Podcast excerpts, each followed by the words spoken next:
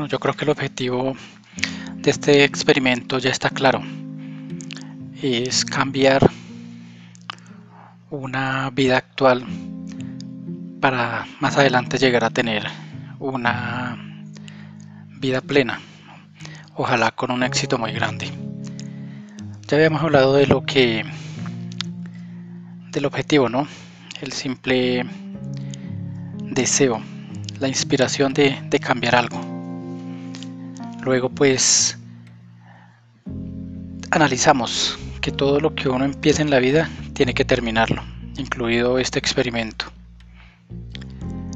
Tercero, revisar en todo lo que en las personas que fueron nuestro modelo durante nuestra infancia y nuestra formación como personas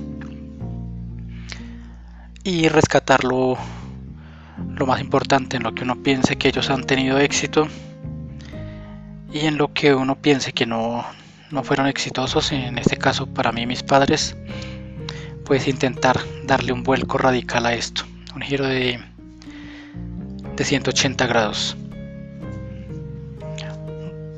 En mi caso, el tema más importante es dejar una relación, terminar una relación que durante casi 20 años he sostenido. Al comienzo pues muy chévere y todo, en esto pues se, inició con el con la, la creación de dos hijos. Y entonces ahí es donde viene el punto de que todo lo que empieces tienes que terminarlo. Un hijo no, pues hay que llevarlo hasta cierta edad de la vida donde ya en su edad adulta pues ya pueda salir y afrontar la vida solo.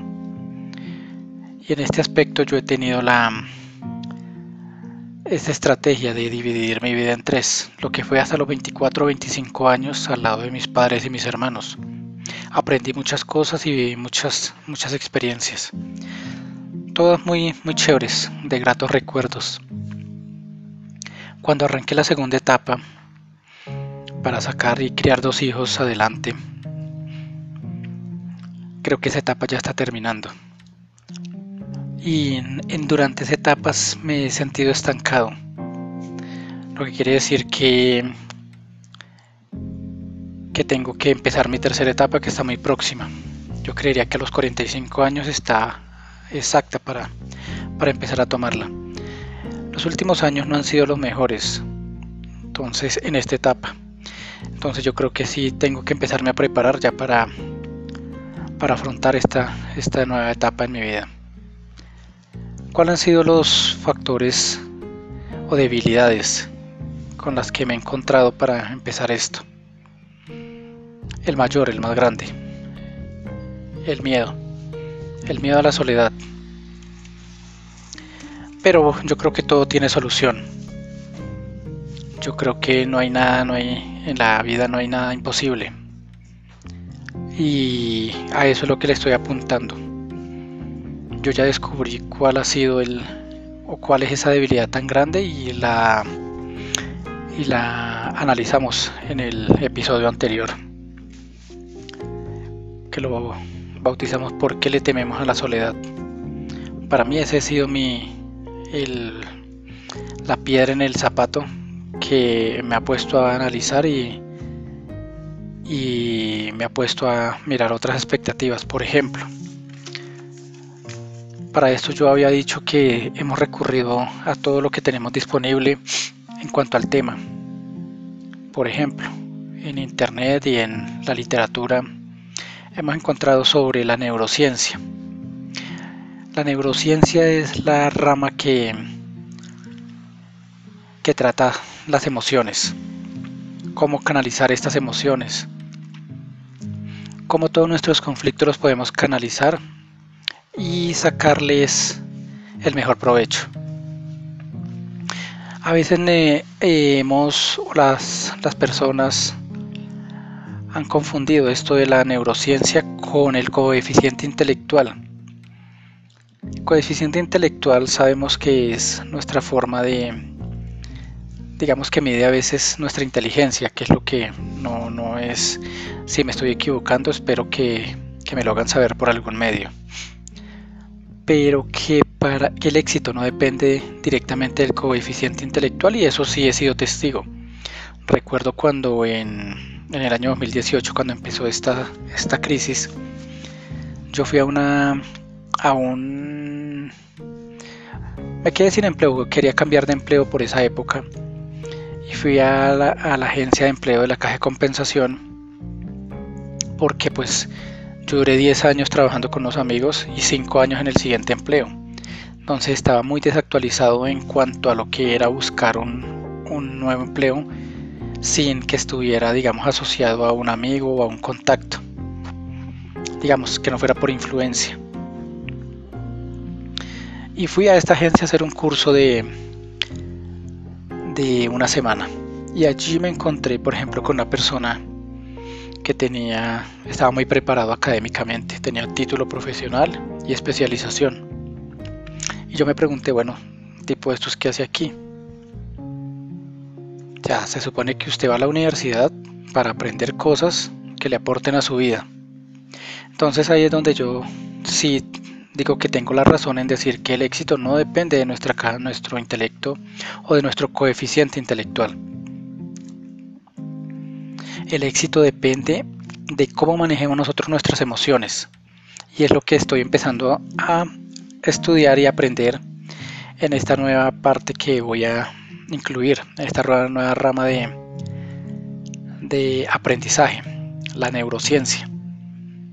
Ya dijimos que trata las emociones, canaliza las emociones y cómo afrontar los conflictos y canalizarlos para sacar provecho de ellos. El mundo es mental. Necesitamos inteligencia para resolver problemas, no solo problemas académicos, sino también personales. En este tipo de la neuro, en este área de la neurociencia vamos a a empezar a investigar sobre lo que es la parte afectiva. Neurociencia afectiva tiene el título, en el que se va a incluir algo como el cambio de pensamiento. Se dice que nuestro cerebro procesa las emociones y que a veces no estamos dispuestos a hacer lo que se debe hacer para cambiar una situación. ¿Por qué? Porque para llegar a cambiar una situación en nuestra vida tendremos que pasar por el dolor y por la frustración. Entonces, se dice que no estamos dispuestos a hacer lo que se debe hacer para cambiar una situación. ¿Qué necesitamos para esto? Inspiración o deseo de cambio. Segundo, crear una estrategia. Y ya cuando tenemos estrategia, aplicar esta estrategia con disciplina. Entonces necesitamos inspiración, estrategia y disciplina. Dice que si una persona quiere cambiar la forma como ha vivido hasta ahora, puede hacerlo. Y yo creo que tiene toda la razón. Ahora, por ejemplo, en mi caso, yo digo, yo tengo dos hijos y estoy terminando una etapa en donde siento que es obligatorio estar con ellos hasta cierta etapa. Pero si yo no soy capaz de cumplir esta meta que me propuse, ¿cómo puedo ayudar a mis hijos más adelante a que superen situaciones de frustración y dolor. Yo creo que todo ser humano, por más exitoso que sea, por, por bien que le haya ido en la vida, siempre va a afrontar situaciones de frustraciones y dolor en cualquier aspecto de la vida. Entonces yo creo que si yo no logro cumplir esta meta que me propuse, no voy a ser capaz de darles un ejemplo a ellos más adelante. Dice aquí que cuando uno llega a la frontera de la zona de confort y usted piensa salir, o sea, llega a esa frontera y quiere dar el paso al, a, la, a lo desconocido, se siente miedo, que era el tema que yo trataba en el episodio anterior. ¿Por qué le tememos a la soledad? y sí, también creo que tiene mucha razón. Digamos, dejar una, un estilo de, vida de 20 años en la que usted vive con su familia para luego irse a vivir solo, porque ese es el objetivo. O sea, pensar que voy a dejar una relación por irme con otra persona, yo creo que no sería lo más correcto. Lo primero tengo que vivir conmigo mismo, conocerme a mí mismo, llegar a amarme a mí mismo. Y luego, ya superado ese, ese trance, creería que sí puede llegar a venir otra persona. También habla de que, pues, del tema que a mí me compete, ¿no? Que el sentimiento de culpabilidad no hace cambiar a una persona. Cuando tiene la posibilidad de hacer de nuevo esa, esa acción, lo hará. Por ejemplo, alguien está haciendo una dieta y un día le dio por pasó por enfrente de la panadería y se compró un postre y se sintió culpable. Créame que con eso no, no va a dejar de comer postres. Segundo, es como la persona que dice voy a dejar de tomar. Afortunadamente yo pasé por ese proceso y lo logré. Créame que no, no fue difícil dejar las bebidas alcohólicas. Ha sido más difícil dejar el, el tema de las bebidas azucaradas. Pero las bebidas alcohólicas no fue difícil para mí. Mientras que yo sí conozco personas que toman mucho. Y un día dicen, no, es que yo no quiero volver a tomar. Y no es el típico que con el guayabo dice, no, es que con este guayabo yo no, no vuelvo a tomar. Porque eso es clásico. El dolor de cabeza hace pensar y hace decir eso pero sí he estado con personas, he hablado con personas que dicen esta situación del trago me tiene a mí mal. Sé que es el problema que tengo en la vida. Yo creo que hay problemas más importantes en la vida que el trago, pero si usted, si alguien está esclavo de las bebidas alcohólicas, sobre todo aquí en mi país, en Colombia, hay muchas personas, miles, miles o diría yo millones. Por algo es una industria tan buena, las bebidas alcohólicas en mi país. Y, me han dicho, ¿cómo hago? Y uno les dice, bueno, yo hice esto, esto, esto. Sienten culpabilidad. Pero cuando usted lo ve, al mes otra vez se han pegado la que, la que borrachera. Y vuelven y se sienten culpables, pero vuelven y lo vuelven a hacer. Y eso aplica para todos los aspectos y todos los vicios, todas las adicciones. Si usted no es capaz de, o sea, decir que no es capaz de que alguien no es capaz de salir del licor, pues es mentira porque yo lo hice. Pero decir que cuando alguien siente culpabilidad por una acción, lo va a dejar de hacer, eso es mentira, eso es falso. Hay otro tema en, este, en esta área de la neurociencia que habla del, de la mente agitada que la mente es como un lago en el que uno, usted ve, usted ve el agua turbia en ese lago y usted piensa que esa, que esa agua está sucia. Pero usted no, no puede ver lo que está debajo de esa agua. Puede ser bueno, puede ser malo, puede ser basura, puede ser, pueden ser tesoros lo que hay debajo de esa agua agitada. Y es así como habla que nuestra mente está agitada y no podemos ver nuestro valor real. Habla también sobre que la mente es difícil de manejar. Y es cierto. Por ejemplo, usted a veces quiere dormirse, tiene insomnio y no puede. Y mentalmente si uno la pudiera manejar, sería fácil dormirse, conciliar el sueño. Pero esa es nuestra meta, llegar a dominar todo eso. Dicen que el dolor es parte de la vida. Y es cierto, todos en algún momento sentimos dolor. También habla de estabilizar la tensión. La ansiedad es generada por el ruido mental. También, si usted le pone, le pone sentido, tiene tantas cosas usted en la cabeza que, que vive ansioso. Dice, el mundo emocional es perturbado por una mente agitada. Y ahí es donde tenemos que llegar. Dice que para lograr, y esto es importante, sobre todo en mi caso, para no tropezar 100 veces con la misma piedra, es muy importante, la humildad. No hay que permitir que, el ego pilotee nuestra vida. Y qué importante sería esto. Creo que es lo por lo que tenemos que empezar. La humildad y el ego.